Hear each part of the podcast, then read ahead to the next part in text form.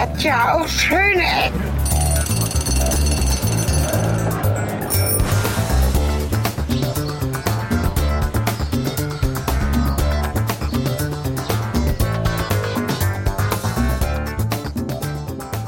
Herzlich willkommen und zurück zu Schöne Ecken. Wie es sich etabliert hat, willkommen zurück zu einer neuen Folge mit einem bereits bekannten Gast. Stell dich doch kurz vor nochmal. Ja, Martin Fischer, hallo. Und hier ist Cornelis Kater. Und wir machen eine kleine Crossover-Folge, ein kleines Crossover-Experiment zwischen unserer beiden Podcasts. Die da sind eben Genau. schöne Ecken. Ja, und äh, Staatsbürgerkunde. Genau. Entsprechend thematisch fügen wir das heute zusammen. Das ist auch die erste Folge, die ich jetzt für Staatsbürgerkunde aus meiner neuen Heimat, also Wohnstätte Berlin aufnehme. Ja, du bist frisch nach Berlin gezogen. Genau, äh, wir haben jetzt ähm, Mitte, Ende Oktober und äh, am 1. Oktober bin ich quasi in Berlin angekommen und angefangen. Und nach den ganzen Umzugsaufregungen habe ich gedacht, jetzt wäre es auch mal wieder an der Zeit, sich um die Podcasts zu bemühen. Und da hatten wir eben die Idee, dass wir uns mal hier treffen und mal so ein bisschen die Gegend erkunden, weil Hilfe. hier wird gesägt. Und Holz zerteilt. Genau, ihr könnt es vielleicht schon erahnen, wir sind jetzt nicht mitten in der Stadt, sondern am Stadtrand und auf dem Weg jetzt zu einem ehemaligen Grenzturm. Wie könnte es auch anders sein, dass wir pünktlich, nicht ganz, zu 25 Jahre Deutsche Einheit über die ehemalige Grenze sprechen, den Verlauf der Mauer und den Grenzwanderweg, heißt es Mauerweg? Genau, Mauerweg heißt es äh, auf den Seiten der Stadt Berlin und den gibt es in verschiedenen Etappen. Und wir haben uns eben überlegt, dass es vielleicht ja, nicht so die, die klassische innerstädtische Tour ist, die wir machen wollen, sondern tatsächlich was am Stadtrand. Ja. Dieser Mauerweg führt aber eigentlich komplett durch, ne? Nochmal so zur Orientierung, der Ja, einmal rundherum. Einmal rund. Genau, das wäre nämlich meine Frage, ob wir jetzt eigentlich, die habe ich eben wieder verkniffen, die Frage, wir sind jetzt nicht an der inneren Mauer, sondern an der äußeren Mauer, ne? Genau, die nicht die beiden Hälften trennt, sondern quasi das Umland vom Westen abgetrennt hat. genau. Also das geht, ähm, es gibt in den mehreren Etappen, haben die, haben die da beschrieben. Ich glaube, ein Teil ist tatsächlich der, der durch die Stadt geht. Aber sie haben eben auch das Ganze rundherum. Weil ich mein Berlin war ja so, also Westberlin war ja eingeschlossen. Also gibt es einmal halt diese Strecke direkt durch die Stadt und dann aber an den Außenbezirken Ja, einmal rum. ich finde das witzig, weil in meinem Kopf ist die Mauer halt eigentlich immer zwischen der Stadt. Geht von Norden nach Süden, Punkt. Der Rest ist egal, da ist vielleicht ein Zaun gewesen oder. Aber man hat das nicht so im Kopf. Und das Nee. stimmt natürlich nicht, weil die war ja einfach wahrscheinlich auch gleiche Bauform rundherum. Ne? Genau, also das glaube glaub ich auch, dass man dann eher das im Kopf hat, was man halt so aus der, aus der Stadt kennt. Also das Brandenburger Tor hinter der Mauer und Leute, die von Kreuzberg in den Osten gucken. Aber dass eben auch diese ganzen kleinen Gemeinden und Orte rundherum äh, an der Mauer lagen, das ja, habe ich, hab ich auch nicht so präsent. Ja, es gibt ja auch viele Geschichten. Ich habe eine Zeit lang mal auch wirklich danach gesucht und gelesen, die berühmten Geschichten von der Adalbertstraße und sowas, wo man wirklich quasi einen Meter von der Mauer entfernt gewohnt hat. Das hat sich auch eingebrannt. Es gibt auch Filme und verschiedene andere Dokumentationen aus dieser Zeit. Ähm, aber die andere Seite ist irgendwie unterbelichtet, unterbeleuchtet. Er sagt mir zumindest nichts, dass es da irgendwie auch im Bewusstsein was gegeben hätte. Und weil eben heute so ein schöner Herbsttag ist, also wirklich goldener Oktober, haben wir uns gedacht, wir fahren mal in den Norden hoch, weil das nach einer schönen kleinen Strecke klang. Wir sind jetzt gestartet in, muss ich mal kurz gucken, das heißt Hohennaudorf. Hohen, Hohenneuendorf, genau. Und haben jetzt das Auto abgestellt in der Wohnsiedlung und laufen jetzt erstmal so ein bisschen Genau in der S-Bahn lang. in der S-Bahn-Linie lang. ist hier links von uns. Noch kann man nicht viel sehen von einem Mauerwanderweg oder anderen Anlagen. Aber ich glaube, die Strecke fängt auch erst bei dem Grenzturm an. Ne? Genau, an, an, dann gibt es einen Grenzturm, der heute anders genutzt wird. Durch die Waldjugend, die hat da wohl so eine Art. Was macht denn die Waldjugend? Die, Nachts im Wald schlafen? Ich stelle mir das so vor, so ein bisschen so Pfadfindermäßig. Also nachts im Wald schlafen Genau. und sich gegenseitig erschrecken. Okay. Mhm. Genau, es äh, wird von der Waldjugend als Zentrum für ihre Naturschutzarbeit genutzt. Also vielleicht so, haben die da so Rechen und Harken drin? Oder so ein Schuppen vielleicht jetzt. Vielleicht lernen wir gleich was drüber. Mal gucken. Wir können erst mal ein ein Stückchen laufen oder ich weiß nicht. Also hier rechts ist ja auch schon mal abgezäunt und links, also so als Einstimmung vielleicht schon mal nicht schlecht. Ah, da vorne, das habe ich auf der Karte gesehen, das ist das Märchenhaus. Pension Märchenhaus. Aber das ist nicht die Pension, oder? Oh, stimmt, das ist eine Werbung. Na, auf jeden Fall gibt es das hier. Sowas. Schönes Laubgeräusch, das wäre was für Sven. Hört man das? Ich glaube, das hört man ziemlich gut. Und Sven steht ja sehr auf diese Fuß- und Schritt- und Foliegeräusche.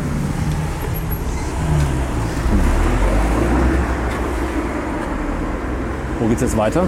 Ah,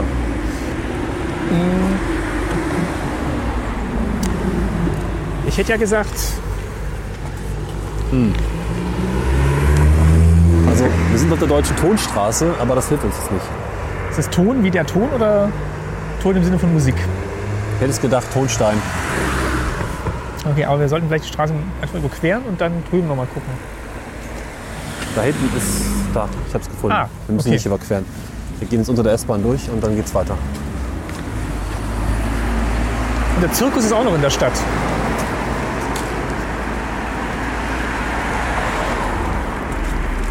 Das hier sind irgendwie witzig, nicht direkt schöne Häuser. Um mal mit schönen Eckenstyle ein bisschen zu reflektieren, was wir hier sehen. Es wird halt schön von der Sonne angeleuchtet, das macht es vielleicht ein bisschen attraktiver. kann ich hier mal kurz so ein bisschen einwerfen. Wir können immer dazu zu sprechen kommen, wie unsere Erinnerungen eigentlich an die noch Mauer- und Berlin-Zeit sind. Weil wir waren ja beide nicht so richtig äh, zur Mauerzeit in Berlin. Nee, ich tatsächlich nur einmal und du? Gar nicht. Ich war das erste Mal in Berlin 1999, glaube ich. Was mich im Nachhinein sehr ärgert, dass ich auch direkt nach der Wende nicht so irgendwie dafür plädiert habe, das zu machen und dass meine Eltern auch in der äh, Vorwendezeit das nicht gemacht haben, obwohl wir regelmäßig in der DDR waren. Also wir haben hier alle zwei, drei Jahre meine Großtante besucht, sind aber nie nach Berlin gefahren. Und hat die irgendwie in Sichtweite der Mauer, also der innerdeutschen Mauer dann. Nee, ich habe bei? Schwerin gewohnt, da gab es keine Mauer. Okay, hm.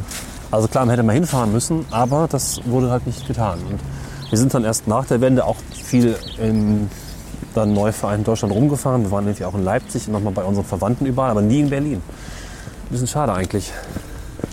Also an die Mauer in Berlin habe ich auch keine Erinnerung. Wir waren einmal, na, vielleicht auch zweimal. Ich hoffe, das sind jetzt zwei verschiedene, also nicht zwei verschiedene Ereignisse gewesen. Aber wir haben einmal eine Reise gehabt äh, oder bekommen nach Bulgarien und der Flug ging von Berlin. Und weil meine Mutter eine Cousine in Berlin hatte, in Pankow, haben wir bei der einmal übernachtet. Und das habe ich eigentlich ganz schöne Erinnerung. Die hatte ein Haus mit Garten. Das war eigentlich sehr idyllisch. Und ich weiß jetzt nicht, ob das eben der gleiche Termin war. Da war ich auch noch mal im Palast, im Pionierpalast. Ja. Das war so ein großes Versammlungszentrum für die Jungpioniere, die Jugendorganisation. Und da gab es dann halt Spielplätze und AGs. Da war ich mal einen Tag. Aber ich glaube, direkt an der Mauer. Es gibt, ich überlege gerade, ob es ein Foto von mir von der Mauer gibt. Nee. Also so richtig präsent war die mir nicht. Was halt interessant ist, warum, ich habe eine Vermutung, warum wir niemals in Berlin waren. Denn meine, meine Mutter ist mit ihrer Familie ja geflüchtet aus der, ich glaube in den 50er Jahren war das ungefähr, wenn ich das richtig im Kopf habe, oder in den 60er Jahren. Ähm, ein Teil meiner Familie kommt eben aus der Gegend bei Schwerin. Der Ort heißt Malchow, es gibt mehrere Malchows, glaube ich, in der Gegend. Und die sind über Berlin geflüchtet. Und äh, mit dem Flugzeug wurden die entsprechend dann in den Westen gebracht. Und meine Mutter spricht noch heute davon, dass sie diesen Flug eine ganz schreckliche Erinnerung hat und auch nie wieder in die Stadt wollte. Deswegen, es kann auch gut sein, dass das der Grund war, weswegen wir das dann auch ähm, nie besucht haben, weil es da so ein gewisses Trauma gibt, dass diese Zeit im, ich glaube, es gab auch einen kurzen Lageraufenthalt, da habe ich nie richtig drüber gesprochen, das müsste ich mal nachholen. Aber es war ganz spannend so, dass sie da also dann mit dem Flugzeug und sie ist nie wieder geflogen deswegen auch. Also sie hat das, auch das Fliegen ganz schlimme Erinnerung, weil das mit ihr, bei ihr als, als Flucht, ähm, ja mit der Flucht verknüpfte scheinbar. Aber du bist ja jetzt öfters in Berlin. Ja, In, ähm, deine Eltern auch. Haben die jetzt mal noch mal einen Besuch gemacht in der Stadt mittlerweile? Oder die nach wie vor nicht? waren schon mal hier dann, ja.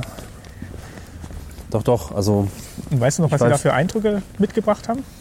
Ich weiß, dass ich mit ein paar Jahren mal mit meiner Mutter in Berlin rumgefahren bin. Sie war nicht sehr begeistert von der Stadt. Das war eigentlich positiv, doch. Und ein Teil meiner neuen Familie, also angeheiratet meine Geschwister, Schwägerin heißt das, ne? deren Eltern sind auch in Berlin. Und die Eltern der anderen Schwägerin in Potsdam. Insofern ist dann durchaus auch, sind die öfter mal hier, ja. Ich glaube, es hat sich da ein bisschen gelegt, aber gerade in diesen Frühen Wendejahren. ja, 90er Jahren letztlich war da irgendwie kein Weg nach Berlin. Tja, ich war da noch einmal mit meinen Eltern Anfang der 90er auch in Berlin. Und ich weiß noch, da sind wir am Potsdamer Platz ausgestiegen aus der U-Bahn, sind nach oben gegangen. Und da war wirklich also eine Brachfläche mit jeder Menge Krähen und Sachen, die gebaut werden sollten, aber noch nicht einsatzweise erkennbar, wo jetzt ein Haus entsteht. Also es war wirklich eine riesen Baustelle. Und wenn man sich das dann heute anguckt, dann da wünscht man sich, dass vielleicht ein bisschen Platz noch geblieben wäre. Ja.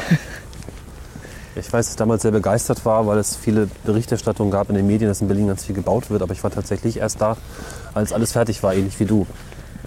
Und äh, auf Friedrichstraße wurde ja viel gebaut und das habe ich schon aus der Ferne alles nur so verfolgt. Berlin ist ja nie fertig. Ja. Na, mal gucken, ob wir das Gefühl der Mauer hier so ein bisschen nachempfinden können gleich. Ich versuche jetzt auch gerade schon einzuordnen, mal- wo Westen, Osten war. Also wir laufen jetzt durch so ein ja, Vorort-Industriegebiet. Jetzt auch nicht weiter zu berichten, was es hier zu sehen gibt. Ist natürlich jetzt am Samstag sehr ruhig. Ja, Ist eine Tischlerei und genau. was es halt so gibt. Auto, Autohaus da vorne gewesen, ne? Oh, jetzt kommt tatsächlich ein Auto. Oh, ja. Ich höre es so schlecht, weil ich Kopfhörer heute mal trage. Ganz langsam gefahren. Können ja mal einen Blick auf die Karte werfen.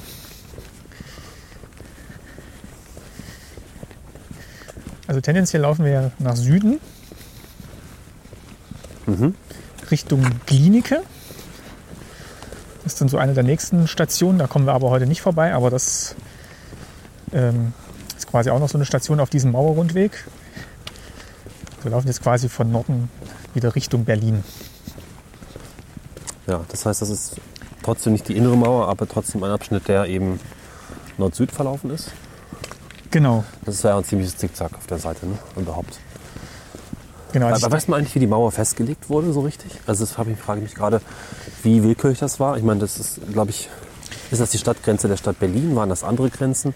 Oder ist es eine Landesgrenze Brandenburg, Berlin, die es jetzt ergibt? Ist das irgendwie auch damals festgelegt gewesen? Weißt du was darüber? Oder ist das irgendwo in unserer Beschreibung drin? Weil das finde ich irgendwie nochmal... Ich hätte jetzt, also ich weiß es nicht, ich hätte vermutet, dass es halt die damalige Stadtgrenze von Berlin war. Berlin ist ja erstmal in vier Sektoren aufgeteilt worden, wobei die Ja. drei, drei Westsektoren, die wahrscheinlich besser miteinander klargekommen sind als alle Klar. drei zusammen mit dem Ostsektor. Und dass die dann eben auch den Verlauf der Mauer definiert haben. Ja, ich meine, die Ost-West-Hälfte war ja nicht irgendwie Stadtgrenze. Aber gut, wir wissen darüber leider nichts. Schade. Hier steht es auch, dass die Grenze halt erstmal mitten durch den Wald verlief und wurde aber als Teil der Außengrenze 1952 geschlossen. Und ab 1961 mit Grenzmauern und Zäunen, Lichttrasse und Kolonnenweg zur Sperranlage ausgebaut.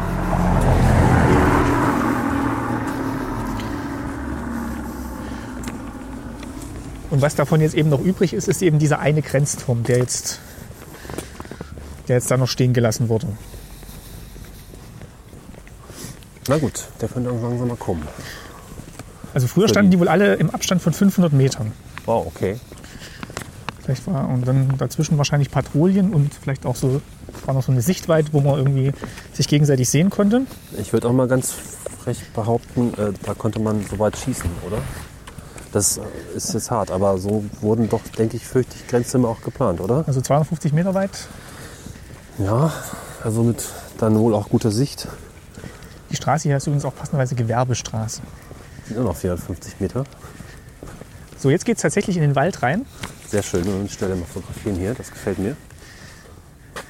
Das war also auf der Herfahrt auch schon schön. Also durfte ja nicht so schnell fahren auf der Autobahn.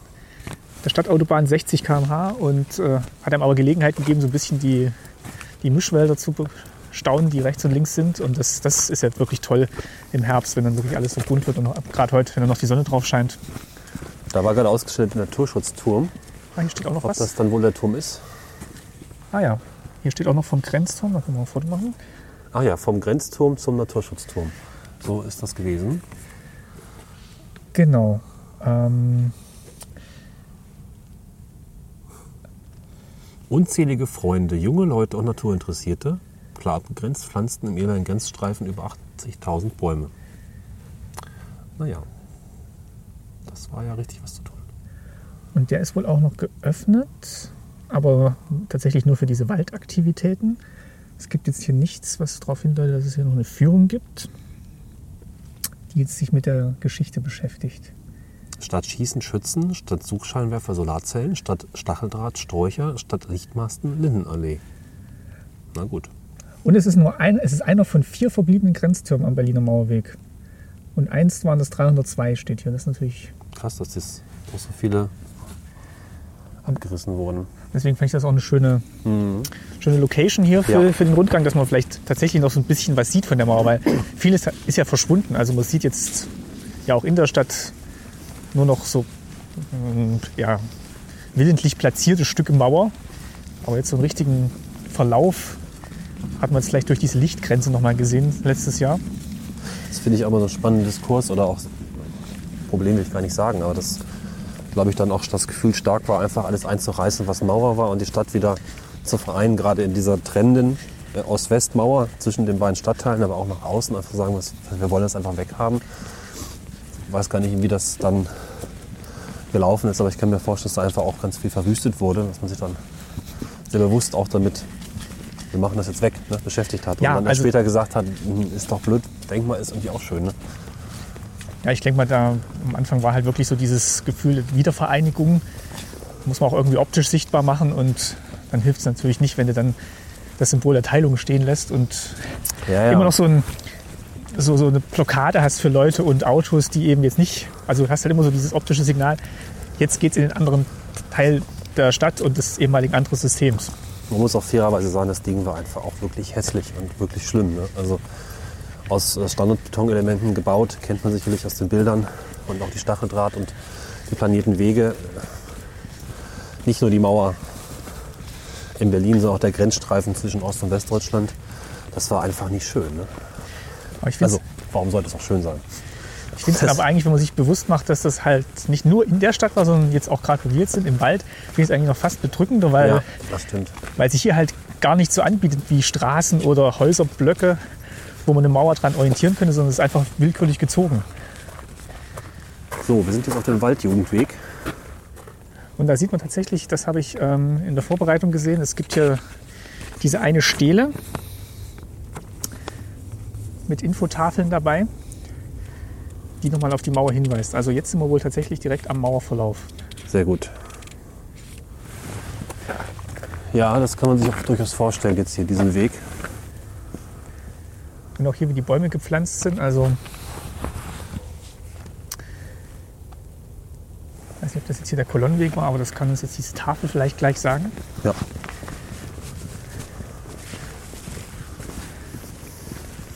Die unter anderem auch von den Opfern hier an dieser Stelle berichtet. Also, Oh, mhm. Hier haben wir tatsächlich drei Personen genannt. ja, also der eine ist tatsächlich hier direkt erschossen worden. Und die anderen zwei ein bisschen tiefer im Wald drin. Oh Mann. Ja, vor allem, weil es jetzt hier so idyllisch und friedfertig ist, muss sich vorstellen, dass hier wirklich alle paar hundert Meter so ein Turm stand und eigentlich hier kein Waldspaziergang möglich war, sondern wirklich nur, wenn man auf der Flucht oder Dienst hier tat, sich hier aufgehalten hat. Kann man vielleicht nochmal beschreiben, was hier auch genannt wird, dass tatsächlich 196 Menschen von 1961 bis 1989 getötet wurden oder ums Leben kamen. 98 Flüchtlinge, 30 Menschen allerdings auch, die ohne Fluchtabsichten erschossen wurden oder verunglückten. Also beim Fluchtversuch quasi sich selber in Gefahr begeben haben und Aber die Dann 30 schon. hatten anscheinend keine Fluchtabsichten. Die Ach so, 98 Entschuldigung, waren wirklich Flüchtende. Ne? Also Okay. tatsächlich ein guter Anteil, ja, wie immer das dann auch zustande gekommen ist. Und acht Grenzsoldaten. und 251 Reisende, die während der Kontrolle, während oder nach der Kontrolle gestorben sind. Reisende? Moment, das muss man ganz kurz nochmal durchlesen. Also ich glaube, das ist eher vielleicht von Verunglückten die Rede. Hier steht, darüber hinaus verstarben mindestens 251 Reisende aus Ost und West vor, während oder nach Kontrollen an Berliner Grenzübergängen. Durch Stress oder. Oder vielleicht durch ja, Unfälle verursacht durch Stress Ja. oder Und dann noch der letzte Satz, den man vielleicht auch nochmal erwähnen sollte. Ungezählt sind die Menschen, die aus Kummer und Verzweiflung über die Auswirkungen des Mauerbaus auf ihr Leben starben. Sollte man sich auch mal einfach kurz Mhm. verinnerlichen durch äh, zerrissene Beziehungen, Familien oder Freundschaften. Das, also zwischen Ost- und Westberlin waren es wohl 43 Kilometer steht hier noch. Mhm. Und umgebend dann nochmal 111 Kilometer. Was 150 enorm, Kilometer, ja. was enorm viel klingt, ja. ja. Allein für die Stadt. So. Aber es, wissen wir jetzt, auf welcher Seite was war? Moment. Also ich schätze mal, die sind halt noch auf ostdeutscher Seite erschossen worden. Das heißt jetzt hier in den Wald rein, ne? Vor uns. Oder rechts von dem Weg, den wir gleich laufen werden, ist das richtig? Der Turm steht ja mehr. Achso, wissen wir jetzt auch nicht, wo der Turm war. Ah, Standort ist hier. Wie gesagt, das ist eher da drüben gewesen. Ich gesagt, dass da ihr Osten war. Schwer zu sagen. Und die Bahn natürlich auch hier hinten lang fährt, die wir da hinten hören. Ja. Na gut. Wir laufen mal weiter Richtung Turm, der noch nicht zu sehen ist. Ist tatsächlich aber auch am Ende für die Bedrücktheit, oder bedrückt, also mich bedrückt es gerade ein bisschen. Wo Ost und West war, ist ja eigentlich auch egal, weil es gleichermaßen schlimm ist einfach. Ja. Das äh, nimmt sich dann überhaupt nichts. Gar nichts. Und vor allem, wenn man sich überlegt, das waren das sind jetzt 25 Jahre her und es ändert jetzt hier eigentlich erstmal außer dieser Stele und diesen Schildern nichts daran. Vielleicht, dass die Bäume so ein bisschen komisch beginnen zu wachsen. 25 Jahre ist eigentlich nicht viel. Nee, sagen wir jetzt, weil wir halt, Also für uns. weil es für uns halt noch Teil des Lebens war und das Leben, wo wir immer nicht so wahrnehmen, dass das schon ein Vierteljahrhundert lang andauert und länger. Naja, Zeit ist immer relativ, aber ich finde es gerade relativ kurz oder noch nicht so lange her und dafür fühlt es sich hier erstmal, ohne wenn man jetzt kein Wissen über die Mauer, die hier war, hätte, nett und normal an. Ne? Das ist halt gerade so das, der Kontrast dahinter. Im, ich glaube, letztes Jahr hat die Sendung mit der Maus auch eine, so eine Sommertour gemacht entlang der innerdeutschen Grenze. Also sind wir dann mit dem Rad gefahren. Das wäre auch was, was, was ich gerne nochmal machen würde. Und die haben dann auch eben so alte Bilder über die jetzige Kameraeinstellung gelegt, Ah ja, mhm. wo man dann so sehen kann, wie es aussah und wie es jetzt aussah. Und es ist schon Wahnsinn, was, was sich in so einer kurzen Zeit schon verändern kann und wie das wieder dann doch zusammenwächst oder wieder eins wird oder was Neues wird. Ah, hier kommt jetzt der Turm. ja. Ah, dann ist tatsächlich hier Osten gewesen, würde ich sagen, links von uns. ja.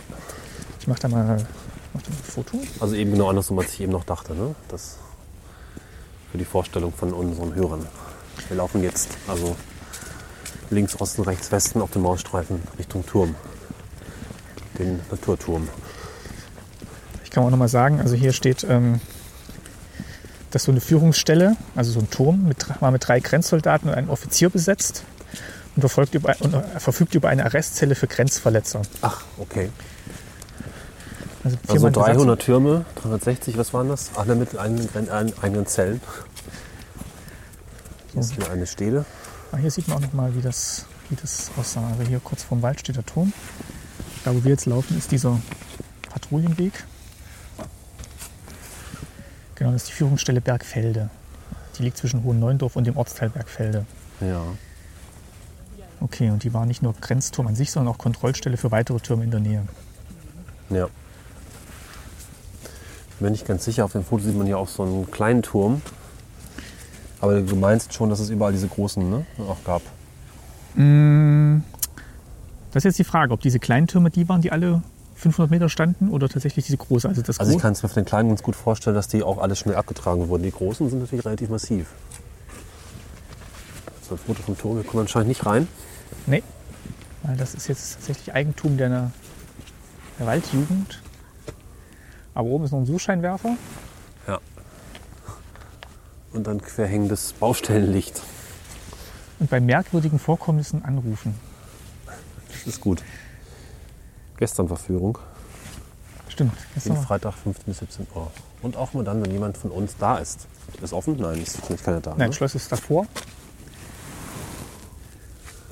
Vielleicht haben die sich deswegen bei uns diese Sätze an merkwürdigen Menschen am Anfang der Folge, die ihr nicht gehört habt, gemeldet, weil hier steht auch bitte, dass man merkwürdige Vorkommnisse melden soll. Hm. Übrigens, hier ist eine sehr interessante Wand mit Artikeln, ganz viele. Eine, eine Wandzeitung sozusagen. Ja.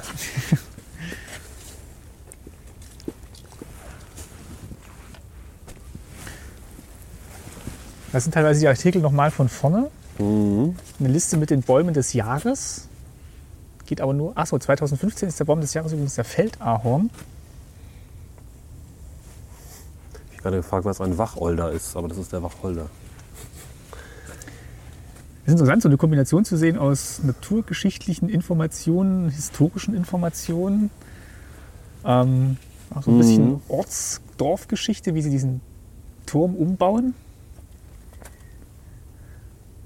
Japanisches Filmteam hat sich auch um diesen Ökoturm bemüht. Schön. Ich glaube, das ist eigentlich eine ganz schöne Sache hier. Ich weiß nicht, wie die anderen drei Türme genutzt werden. Aber ich finde das gut, dass hier sowohl was Neues entsteht, als auch das Alte irgendwie immer noch präsent ist. Ein Turm für die Öko-Kellerkinder, das ist aber nicht nett. Schreibt der Tagesspiegel 91. Hm. Junge Naturschützer wollen ehemaligen Todesstreifen begrünen. Und dieses Bild hier finde ich auch ein bisschen unglücklich. Oder der Kopf von einem lebenden Menschen zwischen den Stelen durchschaut, die wir vorhin gesehen haben. Oh, hm. Nun ja, Leute. Ach, am Anfang mussten die den Turm noch bewachen, weil er mit Graffitis besprüht wurde. Ja, schon interessant. Und jetzt nochmal, ähm, hier gibt es auch das offizielle Schild jetzt vom Berliner Mauerweg. Ja. So, Gucken wir mal in unsere schlauen kleinen Für äh, ähm, Wegbeschreibung, die eben auch nochmal von den drei Toten berichtet. Also das eine war halt ein der 19-Jähriger, ein 23-Jähriger. Also wirklich Leute, die noch sehr jung waren, als sie die Flucht Ja. gewagt haben, um halt sich in der Hoffnung ein besseres Leben im Westen aufzubauen. Und jetzt geht es weiter Richtung Hubertussee. wir haben noch so ein Baum des Jahres-Ding. Das ist ja anscheinend ein wichtiges Ding. Baum des Jahres ist immer wichtig. Weiß nicht, ich finde Eis des Jahres irgendwie auch interessant. Aber kann man sich schon. Also ein bisschen was Beklemmendes hat es schon, gell? Also weil, Ja. weil der Wald halt doch immer so ein paar Meter rechts und links erst wieder anfängt von diesem. Das ist ein sehr breiter Wanderweg für, für so einen Waldweg. Ja, du hast halt links und rechts die jungen Bäume, ne? Die sind Ja. halt wahrscheinlich alle eben 25 Jahre alt. Das war ja planiert ursprünglich, total leer und karg. Jetzt ist es halt bepflanzt. Das hatten wir ja vorhin gelesen, dass 80.000 Bäume hier gepflanzt wurden. Und das sind die, die jetzt hier alle 25 Jahre alt sind. Ne? Und du hast halt auch diesen Betonweg, auf dem wir hier laufen, diesen asphaltierten Weg. Ja. Ich glaube, wenn das jetzt nicht so ein schöner Tag wäre heute und es so ein bisschen novembrig, nieselig, wenn du dann vorstellst, dass hier immer Leute hoch und runter patrouillieren, ich glaube, dann kann das auch nochmal ganz anders wirken. ja. Ja, sonst, ähm, ich weiß nicht, wie sehr die Mauer den Leuten hier auch präsent war. Hätten wir vorhin mal fragen können, in Den, dem Wohngebiet. ja. Boah, der wirkte auch relativ jung, oder?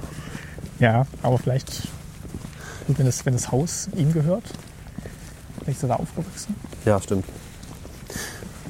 Ich habe vorhin gesagt, dass ich eine Zeit lang ein bisschen mit so einer Literatur beschäftigt habe, die quasi an der Mauer spielt oder im 80er Jahre Berlin oder früher. Und es war schon beeindruckend, wie sehr das einfach ausgeblendet wurde. Ne? Das war dann einfach so und wurde auch nicht groß darüber gesprochen. Das war einfach, naja, wie eine Fabrik nebenan, die man auch nicht groß beachtet. Das ist einfach wie so ein, so ein Fleck, auf den du zu lange drauf starrst, dann siehst du den nicht mehr. Ne? So könnte man das vielleicht beschreiben.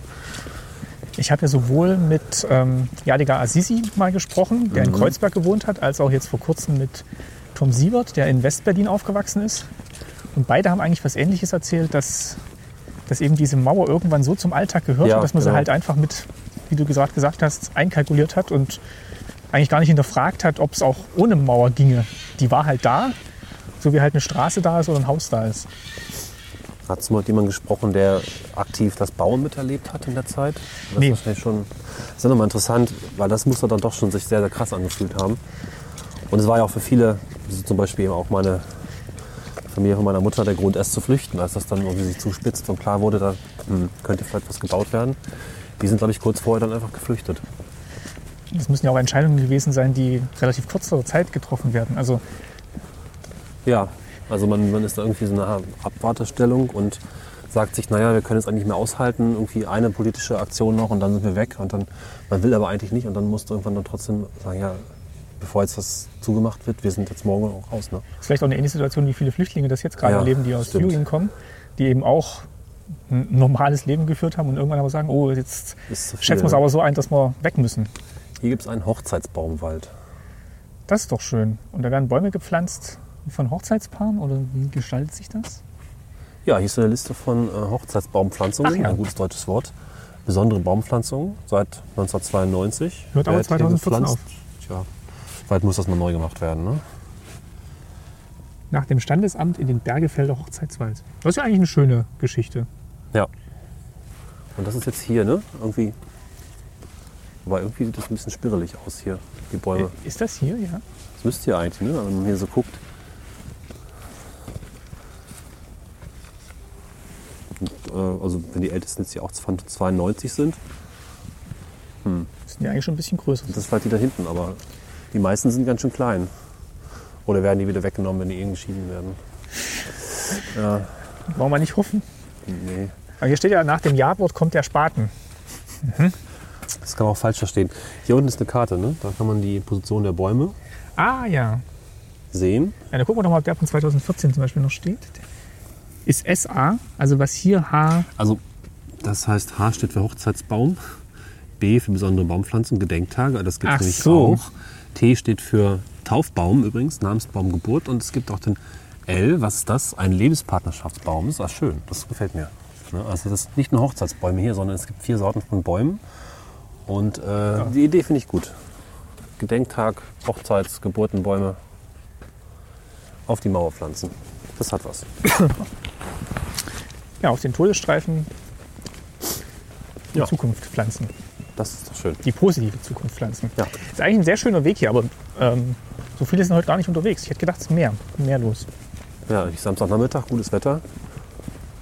Nach Tagen So. mal wieder richtig schön.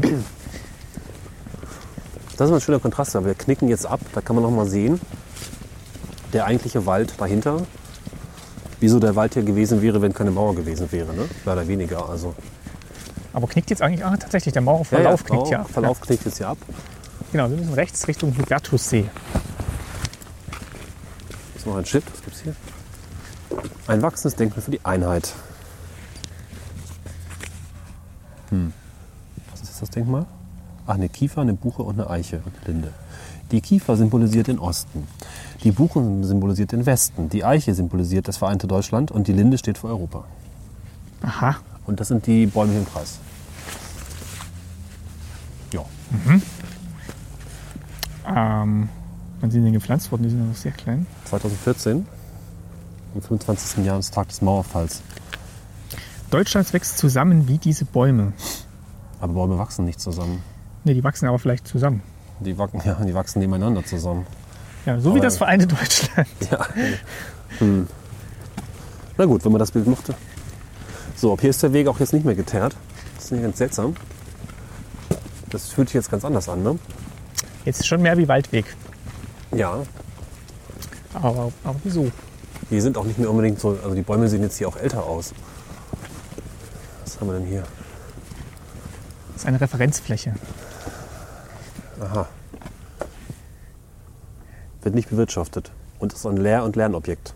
Krank und tote Bäume werden nicht gefällt oder entnommen. Betreten Sie diese Bestände daher bitte nur auf den Wegen. Ja, na gut. Aber das war jetzt ja die Mauer. Das finde ich seltsam. Also man kann auch sehen, dass hier unten so ein gepflasterter Weg ist. Na, ich glaube schon, dass das hier auch noch Mauer war. Vielleicht. Ja, aber es wirkt jetzt gerade überhaupt nicht mehr so. Der Mauerweg zweigt jetzt links wieder schon wieder ab.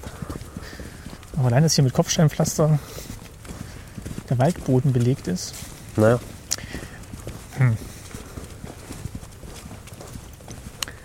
So, jetzt geht es schon wieder links. wir müssen auch zu diesem See hinkommen, ne? Genau. Beziehungsweise wir bleiben jetzt einfach auf diesem Mauerweg. Und das letztliche Ziel ist dann eben, also von diesem Abschnitt, ist dann Hermsdorf. Mal gucken, wie wir da noch ganz hinlaufen. Weil wir haben schon fast eine Stunde. Oder wir müssen ein bisschen schneiden. Ja, insgesamt sprachen die von sechs Kilometern. Ab Turm oder ab? Ja, nee, eigentlich noch vor Turm. Also ab Bahnhof. Ab Bahnhof eigentlich. Na dann, gut, okay. Und allein zum Turm waren es ja schon mal zwei Kilometer. Ähm, Ja, Genau. Groß sind die gar nicht so viel Spannendes berichten, ne? Ja, architekturmäßig ist natürlich jetzt hier im, im Wald nicht so viel los. Ja, es geht ja um Urbanes, ne? es geht ja nicht um Architektur. Aber Aber das zeigt eigentlich auch wieder, dass Berlin eigentlich schon sehr, naja, also ist jetzt nicht so ein großes Ballungsgebiet. nee, Also bist relativ schnell im Grünen. Das würde bei London und Paris nicht so schnell funktionieren und anderen Großstädten.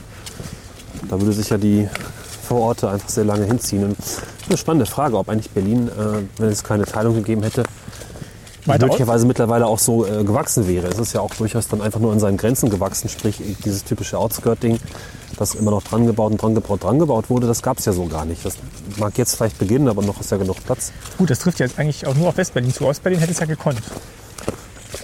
Ja, war wieder Punkt. Hat es aber nicht gemacht, weil war aber nicht in dem Sinne Großstadt, würde ich jetzt sagen. Ne? Also das hatte nicht die typische Entwicklung einer Großstadt. Da ist ja auch vielleicht gar nicht so viel entstanden, wirtschaftlich, Zuwachs. Äh, Und war- kaum vergleichbar, würde ich sagen. Und war jetzt auch nicht so das Anreizsystem, wo sich neue innovative Firmen im Stadtrand ansiedeln und damit dann die Genau. Stadtgrenzen verschieben. Also nur weil da Platz war und es politisch möglich gewesen wäre, Wenn es nicht im Plan stand, war das doch tatsächlich eher eine Stadt, die so ein bisschen im Freeze-Modus war, was Entwicklung angeht, oder? ja. Ja.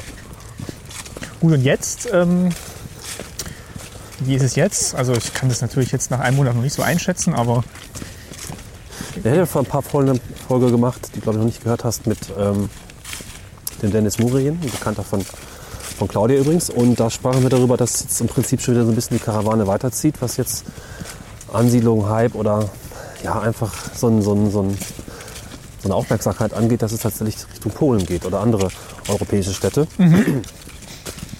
also jetzt so ge- ges- Gesamtstadt betrachtet. Genau, also Aber da was gesagt, gibt es auch so Tendenzen in Berlin, dass sich das jetzt weiter ausbreitet, weil eben in der Mitte irgendwie alles voll und laut und teuer wird. Ja, weiß ich gar nicht. Das Konzept der Städte ist ja derzeit stark Verdichtung, sprich alle wollen irgendwie im Zentrum leben. Das heißt, man baut irgendwie noch mehr Hochhäuser und Wohnungen und äh, einfach sowas rein und äh, schafft den Platz tatsächlich im Zentrum, statt einfach außen dran zu bauen. Ich habe noch nicht so richtig wahrgenommen, dass ein Umkehreffekt mittlerweile einsetzt. Ich glaube noch nicht. Man will dann schon auch mit dabei sein. Deswegen steigen auch die Wohnungspreise so stark. Ne? Statt dahin zu gehen, was günstig ist, äh, wollen alle dorthin, was teuer ist. Oder wo es wenig gibt. Ja, oder wollen tatsächlich vielleicht auch dieses Lebensgefühl der Stadt. Ja, Irgendwie nee, haben. klar. Man könnte sicherlich hier ganz günstig bauen und man wäre irgendwie auch in Berlin, aber irgendwo auch nicht. Ne? Ja, so, so, so lange sind wir heute nicht gefahren. Ich weiß jetzt nicht, wie Nee, es im Berufsverkehr ist. Ähm, man könnte ja mal parallel gucken, wie lange diese, diese S-Bahn hier bis zum Potsdamer Platz bräuchte. Ja, aber es fühlt sich in Potsdam nicht so an. Ne? Also reine Entfernung ist das eine, aber wirklich in der Stadt zu sein, ist, glaube ich, ein äh, Bedürfnis, was derzeit sehr, sehr stark ist. So, wir biegen jetzt wieder ab. Das müssen schon irgendwelche Stadtgrenzen gewesen sein. Ja, Jetzt hättest du ja nicht so einen, so einen verwinkelten Verlauf gewählt. oder sie waren betrunken, als sie es festgelegt haben. Das ist auch denkbar. Und dafür sind es, glaube ich, zu akkurate Wechsel. Das hat halt irgendein Stadtplan hinterher noch so halbwegs begradigt, aber die eine Rede da gesessen haben. Und das hier der eine Hugat- zittrige Hand. Ist das hier der Hubertussee? Nein, Nee, das ist irgendwie, weiß nicht. Strand. Aber hier ist Sand. Strand, Sand? Hm. Das ist nicht der See. Achso. Wollten ja mal gucken, wie es- wie man hier in die Stadt kommt von hier. Ähm, sagen wir mal Potsdamer Platz. So, brauchen wir. Na gut, von hier aus. Also es fährt eine S-Bahn ab Frohnau. Und die fährt dann 30 Minuten Ja, ja, bis zum Potsdamer Platz. Also so lange, wie wir jetzt ungefähr mit dem Auto auch gebraucht haben. ja. Ja, aber das will man vielleicht auch nicht jeden Tag fahren. Das ist dann, Na gut, ich finde ja, wenn man, wenn man einfach morgens einsteigt und steigt dann fast an der Arbeit aus. ja, das, aber die Leute wollen doch einfach auch irgendwie in Viertel leben, wo sie nette Geschäfte haben, wo sie kulturell was haben, wo das alles irgendwie einfach so zu Hause ist quasi. Und zu Hause ist ja dann doch nicht die Stadt, sondern zu Hause ist dann doch irgendwie dein Haus und dein Umfeld die nächsten 1, 2, 3 Kilometer drumherum. Ne? Ja, das stimmt. Wenn du jetzt abends irgendwie noch Konzertkarten hast und hast dann um fünf, halb sechs Feierabend, dann gehst du ja auch nicht nochmal nach Hause und fährst dann wieder rein. Ja, und das ist halt einfach das Ergebnis dieser Verdichtung, dass auch das Angebot sich verdichtet. Ne? Also gerade wenn jetzt Prenzlauer Berg heute Morgen noch gewesen, da sind einfach wahnsinnig viele interessante Geschäfte. Die braucht es eine andere Frage, aber das ist halt auch einfach Lebensqualität, sowas zu haben. Spezialisierung, nettes äh, Ambiente, Design, Mode, Essen, Weinladen, Whiskybar und so weiter. Ne? Und das, das ist halt, glaube ich, was, was den Leuten heutzutage sehr wichtig ist. Und da ist der Hubertussee. Ach, da ist der Hubertussee. Und das kann ich gut verstehen. Das, das will man halt schon auch haben. Ne? So, wir gehen jetzt mal zum Hubertussee. Jetzt sind noch hier ein paar mehr Leute unterwegs. Ach ja, das ist nett. Ja, krass. Also man kann sich jetzt vorstellen, das ist so ein etwas modriger, aber nicht unschöner See. Nicht groß, aber sehr schön so im Wald gelegen mit Spiegelung. Ich muss hier so ein bisschen an Finnland denken, das hatte ich letztes schon mal. Also von Wald eingefasste, sehr, sehr ruhige Seen. Das kann man sich vorstellen. Glaubst ist wohl nicht so anders. glaubst du, er taugt als Badesee? Ja, und das kommt darauf an, ob man sich darauf einlassen mag. Ich glaube nicht. Er sieht sehr modrig und der Boden auch sehr matschig aus. Ja gut, aber sauber scheint er zu sein. Das kann ich mir vorstellen, ja. Hm. Als ob ähm, der Teil des Grenzgebiets war. Hm, Die Grenze ist ja außen herum gelaufen, glaube ich. Aber ich denke, er war sehr dicht dran. Weil wir laufen den Grenzweg und der war jetzt nur 15 Meter von dem See entfernt. Ne? Ich Ja. glaube, er war dann im westlichen Teil, ne? Ist das richtig? Ja, muss, ja. Weil Also alles, was hinter uns ist, ist Osten. eigentlich ist immer links des Weges, den wir gerade gelaufen sind, Osten. Und wir Ja. sind hier rechts des Weges zum See gelaufen. Die Grenze macht hier so ein bisschen so, ein, so eine Einfassung, könnte man sagen. Ne? Hab ich das auf der Karte Ja. gesehen, genau. Nee, eigentlich nicht, eigentlich nicht schlecht hier. Ich glaube, das ist im, im Sommer ganz nett. Sehr, sehr schön. Ja. Ich bin immer etwas, äh, das Gefühl, die, die, die Folgen, wo etwas wirklich schön ist, gibt es gar nicht so viel zu sagen, weil es einfach schön ist. Und schön ist in Worte zu fassen, finde ich persönlich immer ganz schwer. Ja, je nachdem, wie man es mag. Ne? Also wenn Ja. jetzt der, der urbane Berliner hier ist, dem ist das vielleicht auch wieder schon zu ruhig. Ja, Aber nach den drei Wochen, die ich jetzt quasi in der Stadt wohne, ja. ist das schon mal eine schöne, schöner Kontrast. Und ich bin wirklich nach wie vor erstaunt, dass das so alles so nah ist. Also, also sowohl in der Stadt, das, was man früher halt mit U-Bahn und S-Bahn abgefahren hat, wenn man das mal läuft jetzt, ähm, so jeden Tag, wenn man dann doch nochmal Kleinigkeiten erledigt und dann staunt, wie dicht dann doch so gewisse U-Bahn-Haltestellen beieinander liegen. Und dann aber auch, wie, wie schnell man von einem Bezirk in den anderen ist und dann auch die Stadtgrenze verlassen hat. Ja, das ist ganz witzig. Ich, hab, ich war ja früher sehr oft in Berlin in letzter Zeit. Es ist zeitlich nicht mehr so oft möglich, aber als Student war ich irgendwie bestimmt fünf, sechs, sieben Mal im Jahr. Und da haben Leute immer gesagt, Berlin ist so groß und alles. Und ich, für mich war die Stadt einmal nicht groß. Ich fand diese übersichtlich, leicht verständlich und einfach nicht, nicht zu groß. Also schon groß, aber nicht zu groß. und genau. alles irgendwie ganz okay erreichbar und so angenehm. Ich kann jetzt auch nicht sagen, dass ich jetzt jeden Bezirk schon auswendig kenne und weiß, wie man am schnellsten von wo nach wo kommt, aber ich glaube, so mit einer Stunde Fahrzeit, anderthalb, ist man eigentlich dann schon fast einmal durch.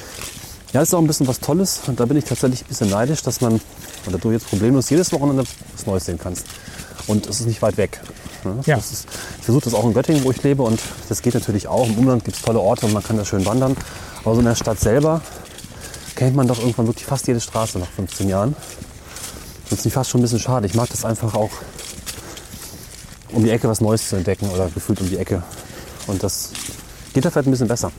Dann hast Ja. du auch vielleicht wieder das Problem, wenn du dann wirklich zu lange auch in Berlin bist, dass du dann auch in gewissen Gegenden noch gar nie warst, weil dich das dann irgendwann, weil dich noch nie was hingeführt hat und du es jetzt auch erstmal nicht so interessant findest. Du kennst dann aber viele andere Gebiete vielleicht sehr gut.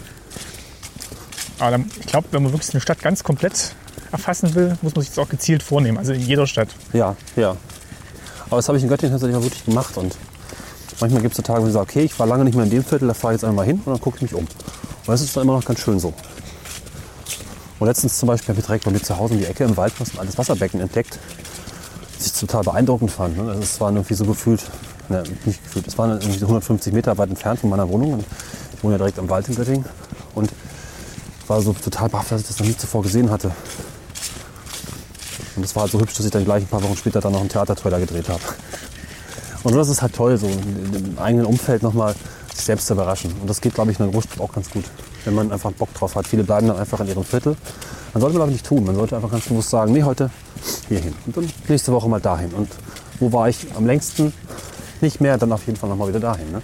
Was halt hilft, ist tatsächlich äh, Besuch, glaube ich immer, weil dem will man auch was bieten und der Besuch hat dann schon Vorstellungen, was man mal machen könnte und hat da vielleicht schon mehr gelesen, was in Berlin gerade noch anzusehen ist und dann kommt man da auch noch mal in andere Gegenden. Ja, und Besuch guckt auch anders drauf. Besuch hat immer so einen Besuchsblick. Und deswegen freue ich mich immer auch ein bisschen, dass ich so oft hier als Besucher sein kann. Da ist quasi alles interessant und alles gleichwertig und alles gut und alles schön. Und es gibt keine Gewohnheiten. Ne? Ja, du musst nicht so nach täglichen Bedürfnissen abwägen, Genau. sondern kannst es einfach erstmal wahrnehmen. Ja. Deswegen der Tipp, der schon aufgekommen ist, besucht einfach Orte. Jeder Ort ist spannend. Und äh, abseits von ausgetretenen Faden gibt es auch Tolles zu sehen. Ne? Und ich denke jetzt auch schon, wenn ich jetzt ähm, dann auch Familie oder Freunde besuche, jetzt im Süden Deutschlands, wo ich jetzt weggezogen bin, freue ich mich jetzt eigentlich tatsächlich auch schon wieder drauf, da wieder mal vorbeizuschauen und zu gucken, wie es da jetzt mittlerweile aussieht. Ja. Also auch wenn es jetzt nur vier, fünf Wochen waren,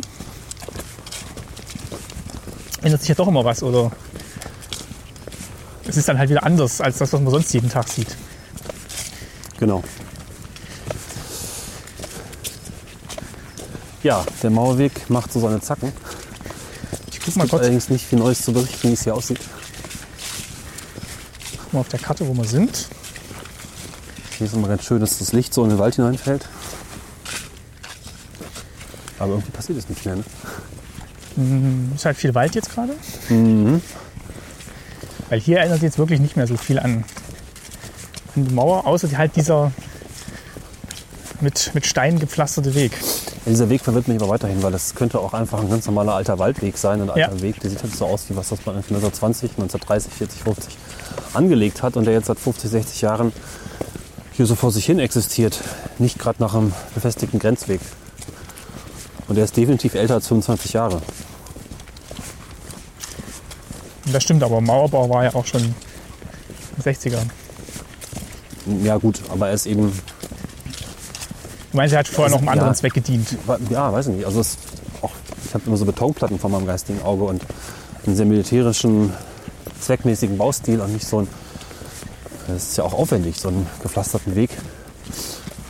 Macht man nicht einfach so. Finde ich komisch. Also links von uns ist auch so ein Wall hier. Wenn das noch so reinspielt, man kann es einfach nicht mehr sagen. Das ist, hm. Ja, ist natürlich schon ein schönes Zeichen, wenn man es nicht mehr sagen kann. Also wenn man Ja. jetzt schon überlegen muss, wo die Grenze war und wo Osten und Westen waren. eigentlich schön, ja. Auf der anderen Seite wünscht man sich natürlich, dass jetzt auch junge Leute oder Kinder noch so ein Verständnis dafür haben, was hier mal war. Und dann stelle ich mir schon schwierig vor, denen das zu erklären, weil Ja, ja, das stimmt. die Vorstellungskraft dann vielleicht doch nicht ausreicht, um sich vorzustellen, dass hier Wachttürme und Hundepatrouillen äh, existierten Menschen um ihr Leben gerannt sind. Ich fand auch den Abschnitt, den wir zuerst gelaufen sind, bedrückender, weil eben auch mehr Informationen gegeben waren zu Opfern und zu Anlagen und eben der Turm noch zu sehen war und es auch noch mehr durch diese Straße so eine gute Erinnerung daran ermöglicht hat, wie es denn wohl mal war. Ne? Das geht jetzt irgendwie nicht mehr. Jetzt ist schon eher so klassischer Waldweg. Ja. Ja, haben wir noch Themen? Telefoniert gerade so ein bisschen weg, dramaturgisch schwierig. Also Themen, die sich jetzt direkt hier auf den Weg konzentrieren, nicht. Was, hast du noch was eine Beschreibung? eigentlich? Das kann ich nochmal nachschauen. Also, wir sind wohl am Bieselfließ vorbeigekommen. Das ist ein äh, kleiner Fluss oder ein La dessen Lauf verlegt wurde, damit eben diese Sperranlagen aufgebaut werden konnten. Ah ja. Ist aber in den 90ern wieder in sein altes Bett gegangen. Und äh, wir kommen jetzt wohl gleich zur Oranienburger Chaussee. Da müssen wir mal gucken, ob das die Genau, das ist die Die Bundesstraße, auf die wir kommen. ja. Und da gibt es eben ähm, an der Ecke Edelhof-Damm den Gedenkort für Herbert Bauer und Michael Bittner. Das sind eben, ähm, glaube ich, auch zwei Opfer Ah, Das- ist das- noch ein das- bisschen das ist ganz gut. des Mauerfalls. Ah, das ist vielleicht jetzt ein schönes Bild, genau. Ah, jetzt verstehe ich auch, warum äh, wir sind gar nicht so direkt am Mauerstreifen langgelaufen, sondern Dann doch im Wald. genau dann doch im Wald und das wäre von uns noch ein bisschen weg gewesen. Ich mache vielleicht noch ein Buff davon ein Bild. Das ist natürlich als Mauerweg dann ein bisschen komisch, finde ich. Und das heißt, wir laufen jetzt eigentlich innerhalb des Westteils der Stadt lang. Ja, genau. Und die eigentliche Todeszone, das Planierte oder wie man das nennen mag, also da, wo die Patrouillen stattfinden, sind einfach noch mal ein bisschen jetzt im Wald. Ich weiß nicht, ob es noch mal lohnt, da noch mal hinzugehen, wie es da jetzt aussieht, vielleicht ganz kurz. Aber wir kommen da auch nicht weiter hin, ne? Das ist alles zugewachsen. Das wäre jetzt ja hier so, ne? Außerdem ist das ja hier der äh, Versuchsforst. Ach ja, das dürfen wir nicht, genau. Aber wir können jetzt hier gerade ausgehen, zurück zur Chaussee, ne? Genau. Tja, ich glaube, so für den Eindruck reicht es auch schon aus. Also das, ja. Ich glaube, dass diese Orte, wo man die Mauer wirklich noch so erleben kann, wirklich sehr rar sind. Also jetzt hier angemerkt durch den, durch den Turm und die Stelen. Aber das, also die Natur gibt es eigentlich an vielen Stellen schon nicht mehr preis. Hat man auch in diesem Sendung mit der Mausbeitrag gesehen. Vieles ist einfach zugewachsen. Da ist dann vielleicht nochmal so ein Erdwall, der aber auch durch irgendwelche Bauern angelegt werden konnte für Felderabteilungen. Aber so richtig dem Auge erschließt sich es eigentlich fast nicht. Nee, An der Autobahn sieht man es manchmal noch, wenn man jetzt meinetwegen von Bayern nach Thüringen reinfährt. Da steht dann halt auch nochmal ein Schild, ehemalige deutsche Grenzanlage, und da haben sie auch noch so einen Turm stehen lassen. Aber an so einem sonnigen Tag, wenn man da mit dem Auto lang fährt, kann man sich das auch nicht mehr vorstellen, dass das eigentlich die zwei Deutschlands mal getrennt hat. Ja. Etwas seltsam, dass es ein unvorstellbarer Teil der Geschichte dadurch wird, weil es einfach weg ist und kaum etwas wirklich greifbar macht. Aber es ist vielleicht ganz oft so bei Geschichte. Ich meine, wir, wir kürzen jetzt ja quasi ab den Weg, aber allein, dass wir jetzt schon gelaufen sind, ist ja schon eine Stunde ungefähr, oder? Ja, das kommt schon hin. Und wenn man sich ja mal überlegt, dass das jetzt wirklich nur ein ganz, ganz kleiner Bruchstück war von der gesamten Mauer. Ja, das waren jetzt vielleicht vier Kilometer von 150, ne? Ja, und das ist, was es für ein Wahnsinns Bauprojekt und, und Irrsinnsprojekt war, wirklich so eine ganze Stadt einzuschließen mit, mit allen Straßen und Wäldern und wirklich jeden kleinen Winkel noch dicht zu machen. Und es hat nicht lange gedauert, nicht? Wie lange war der Mauerbau? Na, das ging, glaube ich, Jahr, zwei, sowas. Ja, so ein, zwei Jahre habe ich auch im Kopf. Und das ist nun eigentlich nicht viel für so ein großes Projekt. Was wiederum in sich auch erschütternd ist. Hier ist jetzt noch ein bisschen Architektur im Wald. Ja, ein Funk, oh, ein hübscher Funkturm. Der Richtfunkmast Berlin-Frohnau. Ja. Das ist ein technisches Denkmal und ist auch ein Relikt des Kalten Krieges. 360 Meter immerhin. Und hier wurden die mehr als die Hälfte der Westberliner Wow. Ferngespräche in die Bundesrepublik übertragen. Mit einer Funkbrücke. Über 133 Kilometer. Da war also scheinbar zwischendurch auch noch ein weiterer Turm irgendwo. Ne? Und man kann mit der Gruppe Richtfunkmast Frohnau in Verbindung treten, weil hier wohl ein geplantes Denkmal entstehen soll. Ja, Also- diese Informationstafel ist der Auftakt. Ich glaube, viel mehr ist noch nicht geschehen, leider. Aber das Ding sieht interessant aus. Aber, Aber äh, Moment mal, der ist aber auch nicht mehr 360 Meter hoch. nee. Da fehlt ja die ganze Spitze. Aber glaubst du, er ist noch in Betrieb? Naja, für Handys, ne? Da sind ganz viele Handysender drauf. Ja, okay.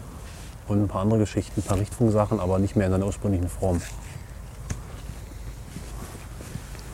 Ich mache nochmal ein Bild von dem ursprünglichen Turm. Man muss sich das schon so vorstellen, von dem Bild, was ich gerade gezeigt habe, ist das Ding.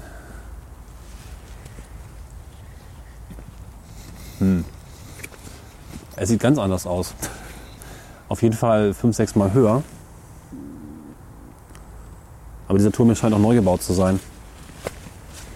Stimmt, und viel schlanker eigentlich. ist eine andere Konstruktion. Er hat auch innen drin so eine rot-weiße ähm, so, ein, so, ein, so eine Traverse letztlich gehabt, die jetzt nicht mehr vorhanden ist, sondern Na, ich glaube, vielleicht ist das die Traverse da drin, die ist jetzt nicht mehr rot-weiß. Naja, aber die kann man ja nicht einfach von der Farbe befreien. Das ist ja neu, frisch. Also, Achso. weiß nicht. Da müsste man die ganze Farbe runterkratzen. Ist sie neu Mhm. mit Rostschutzfarbe angesch angestrichen worden. Ja, die ist aber eigentlich Metallfarben. Was, mich ja, Egal. was ich mich ja frage, also diese, dieses, diese Vogelsilhouette da am Fenster, Ja. finde ich ein bisschen unnütz ist an der Stelle. Ja, das kann gut sein. Aber vielleicht ist da auch was passiert. Also wir haben das derzeit bei uns ganz oft, dass das Vögel ins Büro fliegen oder gegen die Scheibe. Hm. Ich finde auch diese, diese Apparatur für Schlüssel hier sehr spannend. Ja, vielleicht müssen hier tatsächlich immer sechs Leute zeitgleich den Schlüssel zücken und äh, in Ja. verschiedenen Winkeln einführen, damit sie reinkommen. Tja, Ja, immerhin, hier existiert noch was. und da oben ist noch so ein Schlüssel. Loch. Wahrscheinlich reicht nur der. Geht gar nicht mehr auf. Na egal. Aber ich denke, wir können hier langsam auch zum Ende kommen. Da vorne sieht man auch schon die Bundesstraße. Man hat sie auch schon. Ein letztes Mal so ein bisschen Laubgeräusche für euch. Ich fand das gerade in der ersten Hälfte oder den Teil vorne wirklich sehr bedrückend. Das hätte ich gar nicht so gedacht, dass mich das so bewegt. Das wird auch ein bisschen gehört. Und Jetzt hier im zweiten Teil ist es eher nochmal der Optimismus drin für mich, dass es doch auch durch einfach Natur wieder wachsen lassen dann vieles einfach auch verschwindet. Vielleicht noch ein Wort zum Weg an sich. Also es sind uns jetzt ein paar Leute auf dem Rad entgegengekommen oder haben uns überholt. Ich glaube, dieser Effekt dieses, was ich gerade beschrieben hatte, dieses Großprojektes, kriegt man wirklich, denke ich, erst mit, wenn man mal so ein ganz großes Stück wirklich in ein, zwei Tagen vielleicht abfährt Ja, und dann wirklich mal so ein, so ein Ausmaß sieht, wo diese Mauer überall lang geführt hat und man sich dann noch fragt, ist, ist Berlin überhaupt noch in der Nähe? ja.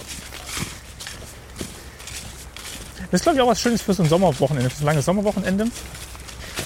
Wo man dann einfach mal in der Stadt losfährt, in Außenbezirken und dann einmal rundherum.